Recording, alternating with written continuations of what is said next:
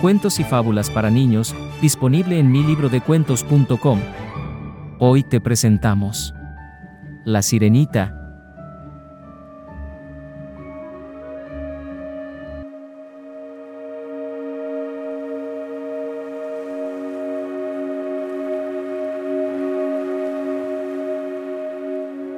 Hace mucho tiempo en las profundidades del mar, cerca del más bello arrecife de coral, vivía el misterioso pueblo del mar, un pueblo noble y pacífico de gran cultura. La gente del mar era muy parecida a nosotros los humanos, la única diferencia es que, en lugar de piernas, tenían unas aletas hermosas y coloridas que les permitían nadar rápidamente. Sus vidas transcurrían en torno al majestuoso palacio del rey Tritón, un líder muy sabio, respetado y amado por sus súbditos. El rey tenía seis hermosas hijas, todas sirenas, las primeras cinco eran felices de vivir en el mar y pasaban el día nadando y disfrutando del paisaje marino, mientras que la más joven, la princesa Ariel, quería conocer el mundo de los humanos. Para la gente del mar, los humanos eran un gran misterio. Ninguno de los habitantes del reino marino podía entender cómo los humanos eran capaces de sostenerse sobre sus piernas y vivir fuera del agua. Como todos los misterios, también despertaron curiosidad y admiración, especialmente entre los jóvenes habitantes de las profundidades marinas. La ley del rey Tritón permitía solo una vez en la vida satisfacer la curiosidad por los humanos. El día del decimoctavo cumpleaños, los jóvenes habitantes del mar podían subir a la superficie y conocer el mundo fuera del agua y, por fin, había llegado el momento mágico para la hija menor del rey, Ariel había escuchado con inquietud las historias de sus hermanas. La mayor había asistido a una fiesta junto al mar, la segunda había visto a dos jóvenes casándose en un barco, la tercera había escalado en medio de témpanos de hielo y animales rarísimos como focas y pingüinos, la cuarta hermana había visitado los países del este y la quinta, un poco mayor que Ariel, había visitado las costas habitadas por animales salvajes.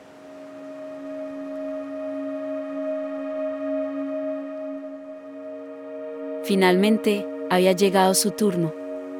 La sirena se dirigió a una pequeña ciudad pesquera. Allí había cientos de personas que compraban y vendían cosas de todo tipo en la larga pasarela que atravesaba el puerto. Había cientos de puestos apelotonados uno sobre otro con unas telas que servían de tejado de vivos colores que se movían al son de la brisa marina.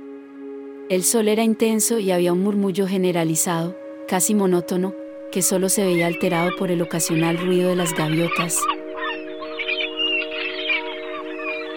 Ariel estaba atónita, viendo con asombro cada detalle, tratando de no sacar mucho la cabeza del agua. De pronto, un suntuoso arco pasó junto a ella, obligándola a hundir la cabeza dentro del agua por la gigantesca ola que había creado al pasar a su lado. Ariel dio unas volteretas bajo el agua enganchada por un remolino, pero pudo zafarse gracias a su habilidad para nadar. Algo mareada y con el susto en el cuerpo, sacó de nuevo la cabeza y vio el barco alejarse del puerto. Sobre él, estaba el príncipe de ese país que se asomaba mirando al infinito y pensó que era el joven más bello que había visto en su vida. Decidió seguir al barco nadando detrás de él y así estuvo durante horas, hasta que salieron a mar abierto. De repente, se desató un vendaval espantoso moviendo las velas del barco y, con ellas, unas cuerdas del tamaño del tronco de un árbol que engancharon al príncipe, golpeándolo en la cabeza con las poleas. El muchacho cayó inconsciente por la borda directamente al agua sin que, aparentemente, nadie de la tripulación se diera cuenta de lo ocurrido. Ariel no dudó un instante y se sumergió en el agua para tratar de agarrarle, pero pesaba mucho más que ella y, poco a poco, se iba hundiendo ella también. Al fin logró sacarlo a flote, haciendo un gran esfuerzo. Como pesaba ese humano bajo el agua. Como Ariel estaba cansadísima por haber tenido que bucear tanto para sacar al príncipe, decidió arrastrarlo hasta una pequeña isla que había unas cuantas brazas de donde ellos estaban. Era un sitio desde el que se podían ver pasar muchos barcos. Ella acudía allí de vez en cuando para estar a solas con sus pensamientos y poder ver a los humanos desde lejos, así que pensó que sería un buen lugar para hablar con el príncipe. Cuando llegaron a la isla, Ariel pasó un buen rato mirando a ese humano de pelo oscuro y gran espalda. Sin darse cuenta, se estaba enamorando de él. pero sabía que una sirenita no podía amar a un humano. Conocía las estrictas leyes en su mundo. Y además, su padre era el rey Tritón.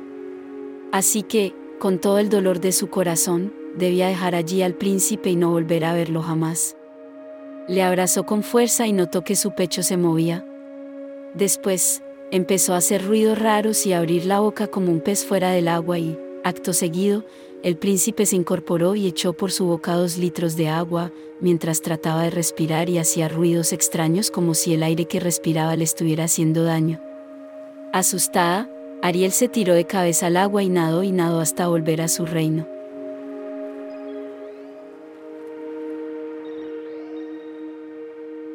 Pasaron los días y la sirenita estaba cada vez más triste, quería volver a ver a su peculiar príncipe a cualquier precio.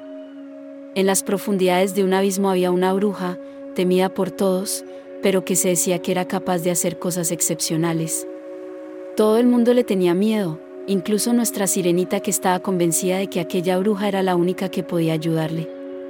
Así que se fue al abismo, pasando entre medusas, pulpos, serpientes y otros monstruos marinos que protegían la cueva de la hechicera. La bruja la escuchó y cuando Ariel llegó donde estaba ella, se hizo un silencio. Sus ojos amarillos se clavaron en los de Ariel antes de decirle con una desagradable y áspera voz. Tú sabes que las criaturas del mar no podemos amar a un humano, excepto a costa de inmensos sacrificios.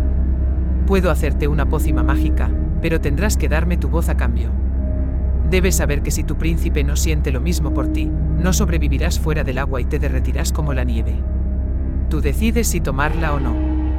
La sirenita aceptó, perdió la voz inmediatamente y salió a la superficie con el filtro mágico de la bruja en la mano. Nadó hasta la playa donde había dejado al príncipe, bebió el brebaje mágico que la bruja le había dado y, después de un fuerte mareo, se desmayó. Cuando recobró el conocimiento, su cola de pez se había convertido en dos hermosas piernas. Tambaleándose, Ariel se puso de pie, pero a cada paso que trataba de dar, se caía al suelo. Todavía no estaba acostumbrada a usar sus nuevas piernas. Mientras tanto, el príncipe caminaba por la playa esperando encontrar a la persona que lo había salvado cuando, de repente, la vio y quedó inmediatamente enamorado. La sirenita ya no podía hablar, así que no sabía cómo iba a poder conquistar el amor del príncipe. De todas formas, cuando se vieron por primera vez, entendió que no haría falta decir mucho. Ambos se fundieron en un largo abrazo y el príncipe la dio las gracias por haberle rescatado. Juntos hicieron una enorme hoguera con troncos viejos. En unas horas el humo negro llegaba hasta lo más alto. Sabían que esa señal se vería desde la costa, El príncipe la llevó al palacio y le mostró todas las maravillas de su reino. Pasaban el día juntos, él hablaba y hablaba sin parar, sin embargo, ella solo reía sin poder hacer un solo sonido. Un día, el príncipe estaba discutiendo con su padre el rey. Las voces retumbaban por todo el castillo. Ariel no sabía qué pasaba y se asomó para ver la planta principal. En la mesa del comedor estaba el anciano rey y de pie, frente a él, el príncipe enfurecido gritaba. Pero padre, no quiero casarme. Estoy enamorado de la chica que me ayudó aquel día en que tuve el naufragio. Solo la amo a ella. Si me caso, será con ella, no con alguien que no conozco. La sirenita le escuchó entre asustada y feliz de oír esas palabras. Entonces, llegó el día en que la hija de un rey vecino vino a comprometerse con el príncipe. Habían tratado de evitar la boda por todos los medios, pero nada había funcionado. El rey decía que se debía casar con una princesa y no con una desconocida. Los dos enamorados estaban desesperados.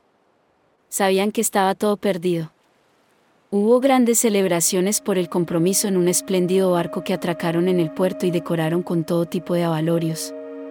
La sirenita había sido invitada a la boda, pero estaba tan triste que solo podía mirar el mar, sabiendo que en unas horas volvería a sumergirse en él para siempre.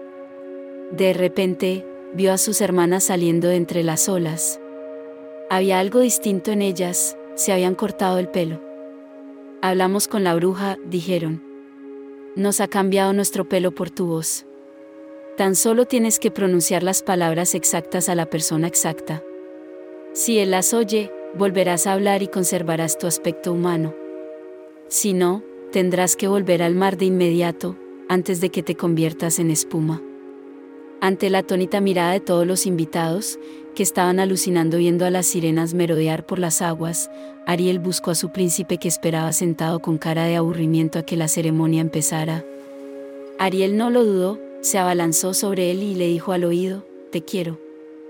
Algo debió ocurrir entonces porque todo el mundo dijo un largo. Y Ariel comenzó a brillar con mayor intensidad que la luna. Ambos se fundieron en un abrazo y se hizo el silencio. La futura princesa, con la que se iba a casar el príncipe, y que tampoco quería casarse, aprovechó la confusión para escapar en su carruaje. Todo ocurrió muy rápido, pero hay quien dice que un enorme ser, mitad hombre, mitad pez, apareció de entre las aguas con una brillante corona y un reluciente tridente. Era el rey Tritón. Ahora, los dos reyes estaban obligados a entenderse, sus hijos iban a casarse y daba igual lo que ellos pensaran. Así que decidieron dar la bendición y aceptar lo que ellos querían. Se celebró una gran boda, peculiar cuanto menos, en la que acudieron invitados de todo el reino, humano y submarino, y los dos príncipes pudieron vivir tranquilos y felices para siempre. Y colorín colorado esta historia ha acabado. ¿Quieres seguir escuchándonos? Encuéntranos en mi libro de cuentos.com y síguenos en Facebook como arroba mi libro de cuentos.